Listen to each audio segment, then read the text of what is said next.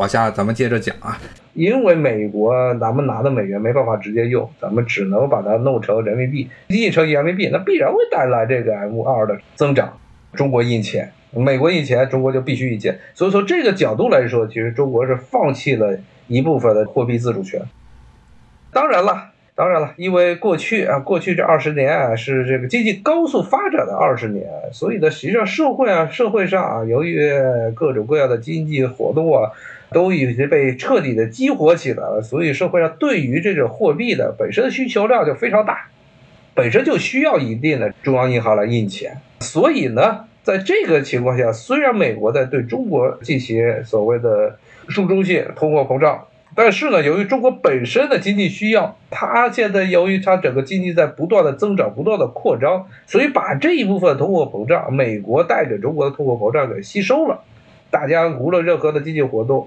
一般来说，所有的国家，所有的世界上所有的国家，它必然是你随着经济的发展啊，人们对于这个货币的需求就越来越大，那中央银行就要印钱。只不过咱们印钱是一很大程度上是被动的，特别是加入世贸之后这十几年到现在稍微好一点，那是比较畸形的这个产业结构嘛，出口一切是为了出口，然后换洋人的绿票子。不能直接用，就是没有任何货币、贵重金属来进行保证的啊，这么一些绿票，这种情况在以前，在之前节目跟大家讲过，所谓的什么中美国，尼尔·福格森那家伙，他说的中美国其实就是美国负责消费，美国负责印钱，中国负责生产，这种情况其实是非常不平等。首先，美国它印给中国的钱，它本身不是具备任何的兑换价值，不能把它换成任何的值钱的东西。第二呢，你这个最后导成的结果就是中国只能够被动的吸收这些美国通货膨胀，而且呢，美国啊在很长一段时间内，他们想象中中国定位就是给美国人就是造东西的，你造廉价的这些各种货品，老说中国货品物美价廉，我们经常这么说，为什么中国的东西要卖这么便宜？凭什么卖这么便宜？很多的经常咱们老吹说说中国经济说有人口红利。各种东西成本比较低啊，它成本低，一方面是这个你可以说是人口红利的事情，也可以说是咱们基础设施好，不像越南呀，包括印度这些国家，它进行制造业大规模制造业工业化的成本非常高，因为它什么东西都没有，然后不仅是什么东西原材料没有，它还没有初级的加工品，然后呢，它还没有一个非常完备的基础设施体系啊，那自然它的这些成本都高，但是。但是呢，咱们不能跟这些国家比。中国可以说是在基础设施这地方是跟发达国家是平起平坐的。那这个时候，为什么我们要卖这么便宜的事情？你跟印度、跟越南的定位是不一样的。那些国家还没有完全实现工业化，中国是至少是在东部沿海地区，它是一个完全东工业化，甚至进入后工业时代的这么一个地区。你这些东西为什么还卖这么便宜？按照以前一个经典的经典的事儿嘛，当时这个讨论这个碳排放问题的时候，中国人他不是人吗？为什么只有什么这个意大利呀，什么这些欧洲这些国家随便造一个包，它价钱就比中国的一个厂子造的东西要贵那么多，而且他们些很多的这些货物还是从中国原材料啊，甚至人工都是从中国来的，自己为什么要卖这么便宜，把自己的货品贱卖？最根本的心态就是咱们要尽可能的出口，用最强的过去的这种非常错乱啊，可以说特别是过去这二十年，在之前咱们确实外汇少，但是过去这二十年一个比较致命的金融上的理念就是美元就是比中国值钱，比人民币值钱，什么样东西都用美元换就治了。咱们还是回到美国啊，所以美国的这种情况啊，它以前都是靠疯狂的印钱。来解决本国的经济上的问题，然后呢，把这些钱印到别的国家，所以自己没有产生通货膨胀，所以这是现在货币里头最大的一个问题。所谓的这一套能靠疯狂印钱就能解决经济危机，这只是特别的，只是属于美国的，和其他国家基本上是没有什么太大的用处。别的国家这么搞，问题就无法解决，无法解决经济上的问题。比如日本。日本，日本最典型。日本其实过去这二十年，特别在他们所谓的九十年代失去的十年之后，啊，日本经济就一直处于一个低迷状态。然后安倍上来，所谓的当年还吹得非常狠的，吼他说什么安倍的什么三支箭，什么安倍经济学，其实最核心的一个就是印钱。然后印钱印到什么程度啊？印钱印到结果是什么？咱们不看程度，咱们看结果。安倍这三支箭最后的结果是什么？是这个，现在日本在安倍刚刚上来的时候啊，半导体业呀，一些这个什么日用电器业呀，还有一些活头。而现在呢，现在日本的经济就完全就只靠一个这个汽车了。啊，现在汽车这一支唯一的支柱也还摇摇欲坠。你这就把经济给弄好了吧？但是把经济给弄更差了。反正这个之前还有一些其他的产业能够支持日本的经济，现在是更没了。而且日本这些年一直这个，他靠印钱的话，并没有让自己走出所谓的失落的十年，甚至呢，由于日本的这些各个大的制造产业的全球的竞争力反而是在不断的下降，所以呢，从这个九十年代日本经济泡沫爆裂之后，所谓的失落的十年，其实到现在已经变成失落的三十年。以前很多有强大竞争力的产业，现在全面的萎缩。有人现在还在吹日本的半导体业，但日本的半导体业只剩下一些的所谓的这个上游的部分特定领域的这些零件加工、材料提供，那整个产业链没了，啊，整个产业链都是没有的。在一零年的时候，日本才曾经为了最后一搏，把他们日本的这半导体业全部都整合成一个一家啊，来想和这韩国、想和这东南蒙岛啊来竞争，最后不行，还是不行，还是打不过。日本是一个最典型的这个 MMT 这套理论最无法实施、无法实现的一个标准啊，那套以前是无法解决经济上的问题。那么现在美国在美国这一块，我们可以看见。MIT 这一套鬼东西也是，因为现在美国的这种极为糟糕的通货膨胀也要可以说是要瓦解了。当然，美国的这个通货膨胀跟其他国家的这种印钱没用是不是一个意思？美国这次的通货膨胀，就很大程度上是一个政治问题，非常严重的一个政治问题。因为大家现在在美国这报纸一般都不怎么愿意去说的一个事情。但是呢，实际上在美国的政府里头也经常在讨论现，而且是讨论的非常低的一个话题，就是中美经济脱钩的问题。中美经济脱钩可以说是从奥巴马时代就一直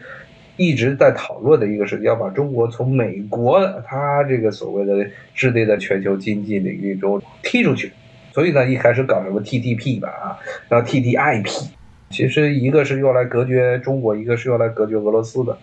然后呢，董王上来把这俩废了，但是呢，废了之后，他虽然是废了这个 TTP，但是呢，他让美国直接下场。原来 TTP 让美国拉一堆小弟跟中国干，然后当到董王时代是直接跟中国开刀，那就是著名的当时的什么中美贸易战，然后美国对中国的这些货物增加了非常高的关税，那直到现在都没有解决，实际上现在这个关税都还在这儿，所以。很大程度上，这美国通货膨胀实际上是跟着当时中美贸易战打的最狠的时候，二零一八年、二零一九年的时候，这个时候，当时就有人在担心，美国这边，无论是美国，包括中国，有些担忧美国经济的这些经济学家们就在说，美国有可能会会出现比较严重的通货膨胀，没人理，因为当时的社会主流是认为，包括美国这波政府的主流认为，干两年中国就趴下来了。这是美国当时政府里流行的观点，一直到董王下去，税王上来，美国政府里还是这个观点。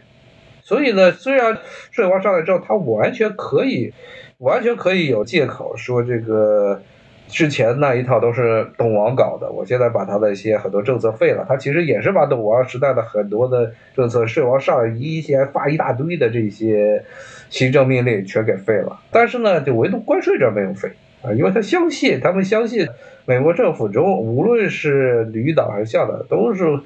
认为中国会向美国屈服，但是没屈服，额头前所以就一直在这耗着。这两年中国经济也不好，因为这些关税问题。但是美国的情况可以说是更糟，而且像之前在董王时代啊，他底下那帮可以说是患梦游症的，不能叫经济学家、经济官僚，在那吹说这个美国给中国征收的这些关税，最后的这些关税的税负都是由中国企业来承担，这怎么可能？最后大部分情况下是美国这边承担，最后直接反映的一个结果就是美国的这些消费者必须要为这关税战啊承付更高的这些价格，物品价格。后来呢？但是由于税王并没有在第一时间借着所谓的改朝换代把这些东西给废了，反而认为这是一些好东西啊，认为这是董王时代留给税王的好东西，还要留着。包括整个董王时代对华的整个系统性的全套的政策，其实都被税王政府给全盘接收了。他们认为这些都是好东西，是遗产，不是应该废的，全部接收。所以他没有在这个时候处理好这些问题。导致后来所谓的贸易关税问题就越拖，一直拖到了今天，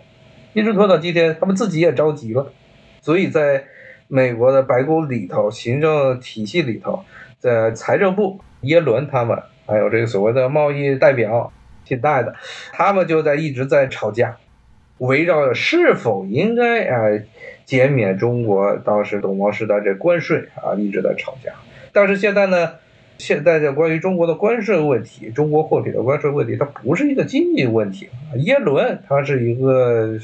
以前是美联储的美联储主席，他是纯粹的是作为从货币政策这个角度来说，他希望给中国的这些货物减免关税。但是对于所谓的某美国这些贸易代表，他们更多的时候，他们的这些背景，像他们这些人啊，更多的考虑的啊，是我做了这件事情会对我的政治前途造成什么影响。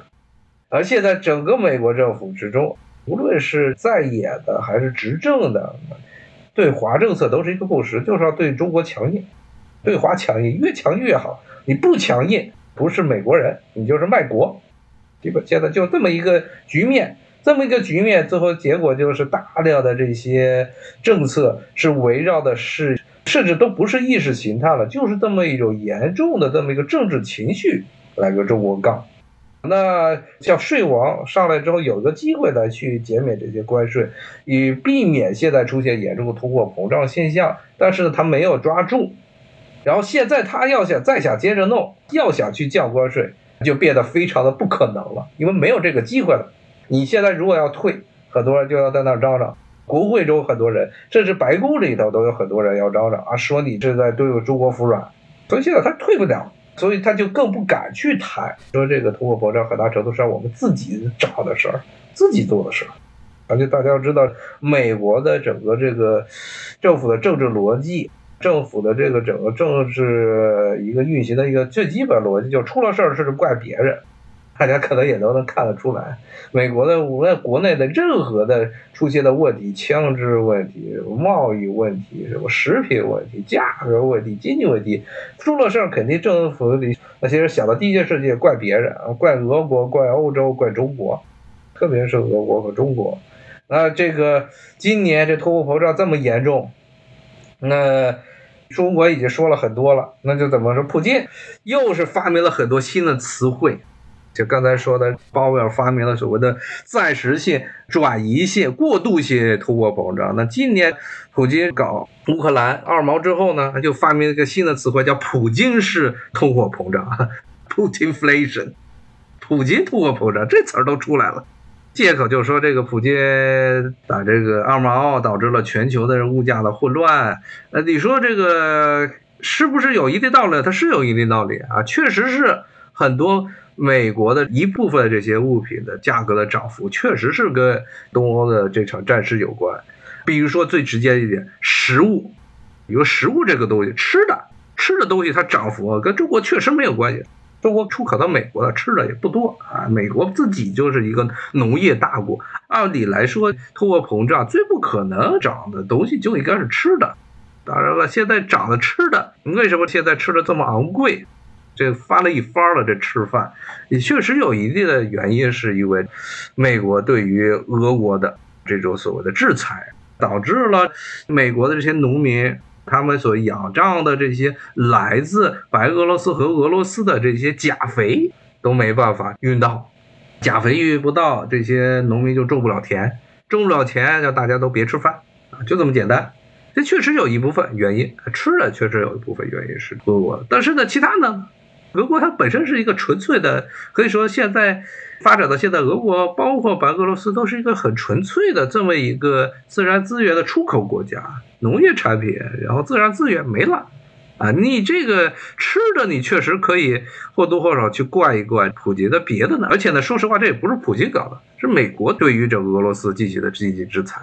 然后呢，这些媒体还在那说这是普京通货膨胀，但是是你美国把禁止进口俄罗斯和白俄罗斯的钾肥啊。但无论如何，至少是跟俄罗斯有点关系吧。那其他的呢？其他的货物呢？其他货物就所以呢，只能说是什么这个。供应链的问题，供应链有问题。去年一直炒的概念，去年这个通货膨胀刚刚上来的时候，就在疯狂的炒作这个供应链问题，出大事儿啦！什么当时的说什么这个司机都罢工啦，港口都淤塞啦，是扯这些。但是呢，其实这些供应链只是只能解释一部分的现象，但是整个通货膨胀实际上是在这税王上来之前就在慢慢的升起来的，并不是。在某一刻，突然因为这什么供应链的问题，或者今年的这个二毛的战事一下爆成这样的，现在的变成这样，是有这么一个大的基础。然后呢，因为这些突发事件，让本来就很严重的通货膨胀变得更加难看。好，今天咱们就先聊到这儿啊，咱们下一回来继续来讲讲美国通胀了。咱们下回再见，拜拜。